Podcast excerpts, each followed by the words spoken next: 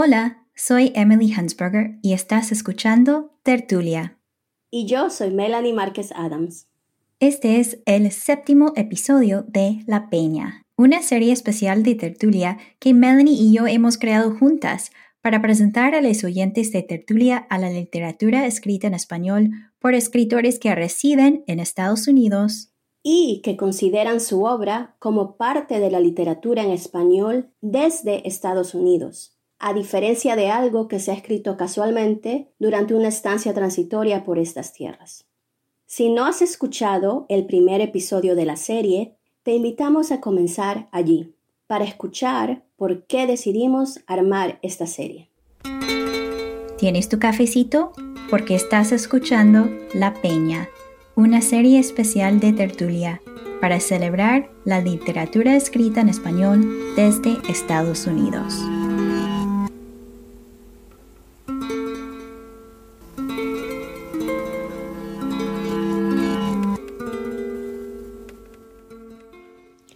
Soy Osvaldo Estrada, escritor peruano, nacido en los Estados Unidos y criado en el Perú hasta los 14 años, cuando mi familia se mudó permanentemente a los Estados Unidos. Vivo en Carolina del Norte y soy profesor de literatura latinoamericana en Chapel Hill. Escribo en español porque es mi lengua madre, pero también como un acto político y de resistencia en un mundo dominado por el odio al otro, por políticas antimigratorias y racismo y tantas cosas más. El cuento que les voy a leer a continuación se titula Un traguito de Benadryl y pertenece a mi libro Las locas ilusiones. Un traguito de Benadryl. Duérmete, mi vida. Te prometo que aquí voy a estar cuando abras los ojos. Sé buena, Elena, no digas nada y no vayas a llorar. Quédate quietecita, un momento nada más. A mami le gusta contar que yo era tan obediente que me quedé dormida apenas me lo pidió para cruzar la frontera en el asiento trasero de un viejo Dodge, haciéndome pasar por la tercera hija de una familia mexicana con papeles, agarrando mi mantita y chupándome el dedo.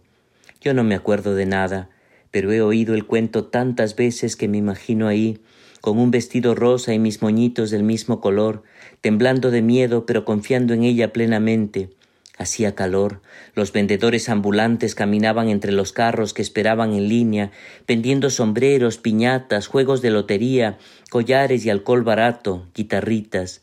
Yo tendría dos, dos y medio. Mami siempre cambia esta parte. Lo que nunca le cuenta a nadie es que me dio Benadryl.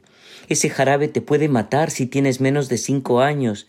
Pero a fuerzas tuvo que hacerlo. Se durmió como un angelito, les cuenta a sus amigos de confianza sin mencionar que me hubiera podido morir. ¿Cuánto se tardó en caminar hasta el otro lado? ¿Cuántos fueron sus pasos? La imagino asustada con su visa de turista en la mano, rezando para que no me despertara gritando por ella mientras la familia Vega pasaba por los controles de inspección en San Isidro y San Clemente, esperando en la fila junto a otros que entraban al país con sus pasaportes azules y tarjetas de residencia. He escuchado que la gente espera una hora o dos en un día de mucho movimiento. Ella dice que no se tardó tanto, o estaba demasiado ocupada rezándole a San Judas Tadeo. Mami, delgadita y armada de valor, bien puesta para la ocasión con un vestido rojo de verano comprado en el Palacio de Hierro. Una inversión me recuerda, y un pequeño beliz con la única ropa bonita que pudo sacar de casa cuando mis abuelos fueron a rescatarnos. Ella jura que estuvo ahí cuando me desperté. Le pagó a la familia mexicana mil quinientos dólares y guardó el resto para comprar nuestros pasajes a Carolina del Norte, en el Greyhound. Sé lo que está pensando. ¿Por qué alguien cruzaría todo el país para venir hasta aquí, en un camión? Se lo he preguntado a mami muchas veces. Yo me hubiera quedado, no sé, en California, donde la gente se mira como nosotros, o en Nevada, en Nuevo México siquiera, en Texas, por el amor de Dios. Pero no, mami tuvo que venirse hasta aquí, todo porque su hermano conocía a alguien en Cárboro que podía darle trabajo y un lugar para vivir. Eso es lo que ella dice. Yo creo que en realidad quería alejarse de la frontera, sabiendo que su visa expiraría en unos cuantos meses, o que mi padre podría encontrarnos si nos quedábamos cerca de México. Y aquí estoy, dieciséis años después, matriculada en su clase para estudiantes de primer año. He sido buena todo este tiempo, saqué excelentes calificaciones en la secundaria Hice algo de servicio comunitario, le di de comer a los vagabundos el día de acción de gracias. Hice todo lo que hay que hacer para que me admitieran. Usted quiere que escribamos una autobiografía cultural contando de dónde somos, describiendo el camino que nos ha traído hasta la universidad. Y yo solo quisiera cerrar los ojos y dormirme en el asiento trasero de ese viejo Dodge. Mami dice que tenemos suerte de estar aquí, que lo haría otra vez por mí y por ella, que limpiaría casas ocho, diez horas al día, aunque esos químicos le hayan destruido sus pulmones. Sé que tenemos suerte. Hemos estado juntas en las buenas y en las malas. No me encerraron en una jaula para luego deportarme, pero mi corazón se paraliza cuando veo a la policía en la esquina de la Johns Ferry Road, frente a la Guadalupana. Nunca me quejo si me tratan mal cuando pregunto dónde está el baño, ni cuando me dicen que no tengo una reservación, aunque la tenga, o si alguien me mira feo por hablar mi lengua. No digas nada, me dice mami una y otra vez. Retírate nomás. Estoy acostumbrada a estar callada y ahora usted quiere que participemos, que compartamos nuestras ideas, nuestros sentimientos, que discutamos, pero nomás no puedo. A los americanos les encanta protestar sobre la matrícula, las clases, sobre los derechos de los animales y algunos monumentos. No me importa que me arresten, dicen, muy orgullosos, sin miedo, pero nosotros no podemos. Tenemos que pasar desapercibidos. No llames la atención, me previene mami. Los güeros, en cambio, animan a sus hijos para que sean políticos, cirujanos, científicos o el próximo presidente de los Estados Unidos. Soy Elena López, profesor, pero podría ser Mariel Hernández, Orfelinda García, Jenny Méndez.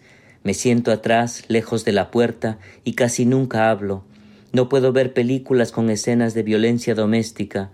Me recuerdan que mi vida sería diferente si mami y yo no hubiéramos tenido que huir de eso. Ella quiere que estudie para maestra o enfermera, pero yo quisiera ser abogada para ayudar a otros en mi lugar, a otros que jamás podrían dormir sin tomarse primero un traguito de Benadryl.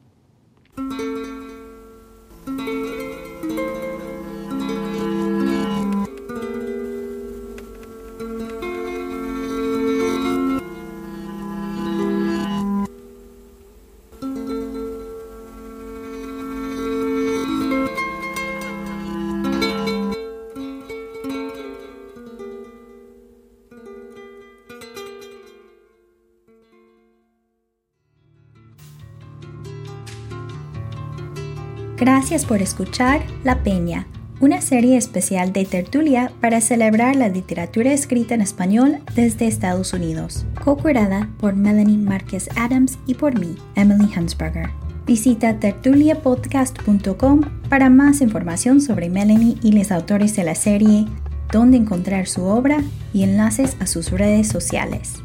Ahí también puedes ver una lista de casi 100 escritores que escriben en español desde Estados Unidos revistas y editoriales ubicadas aquí que publican obras en español y festivales literarios enfocados en la literatura en español que tienen lugar en distintas ciudades a lo largo del país.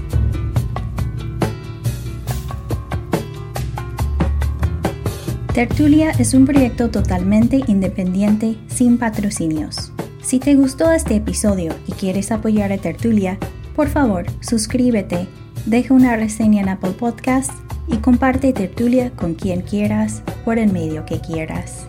Y de paso también te recomiendo escuchar el podcast Orden de Traslado, cuyo feed está dedicado a poemas en voz alta, todos en español.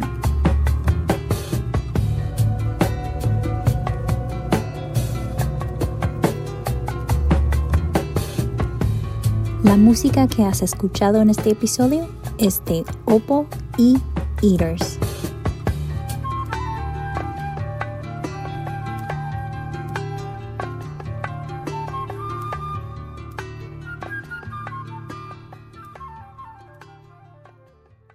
Tertulia es una producción de Tertulia LLC.